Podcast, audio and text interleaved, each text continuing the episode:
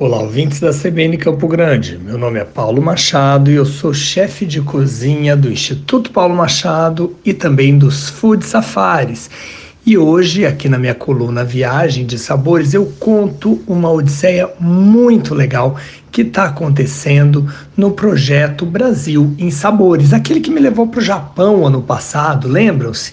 Com o chefe Caslu, onde a gente fez muito da cozinha brasileira. Pois bem, Hoje, essa semana, a chefe Eda de Matos e a sua comitiva, ela tá levando dois chefes junto com ela. E ela, que é proprietária do restaurante brasileiro Casa de Eda, que fica no bairro de Pinheiros, em São Paulo, foi convidada pelo Ministério das Relações Exteriores do Brasil para visitar Sydney e mostrar o melhor da cozinha tradicional e contemporânea do Brasil, dentro do projeto que eu falei para vocês, o Brasil em Sabores, que se iniciou no ano passado e tem levado a cozinha brasileira em formato de menus, residências, masterclasses e eventos gastronômicos nas embaixadas para os quatro cantos do mundo.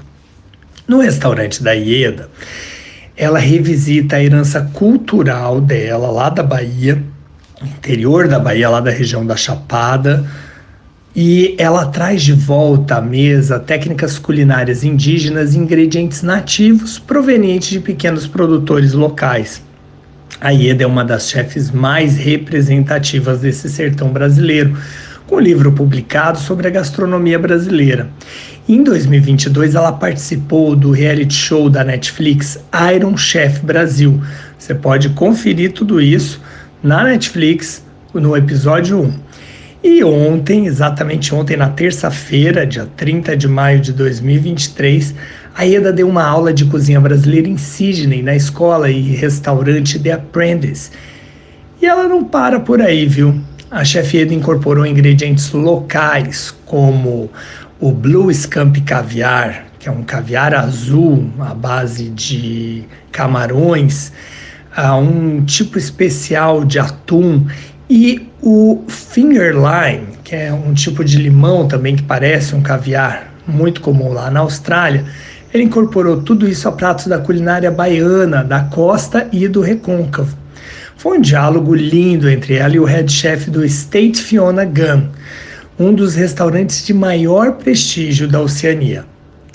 Vou dar só uma pinta para vocês do que, que a Ieda serviu por lá. O menu, intitulado Sabores Brasileiros, serviu de entrada uma perna de cordeiro assada lentamente com pão de mandioca e vinagrete de molho lambão.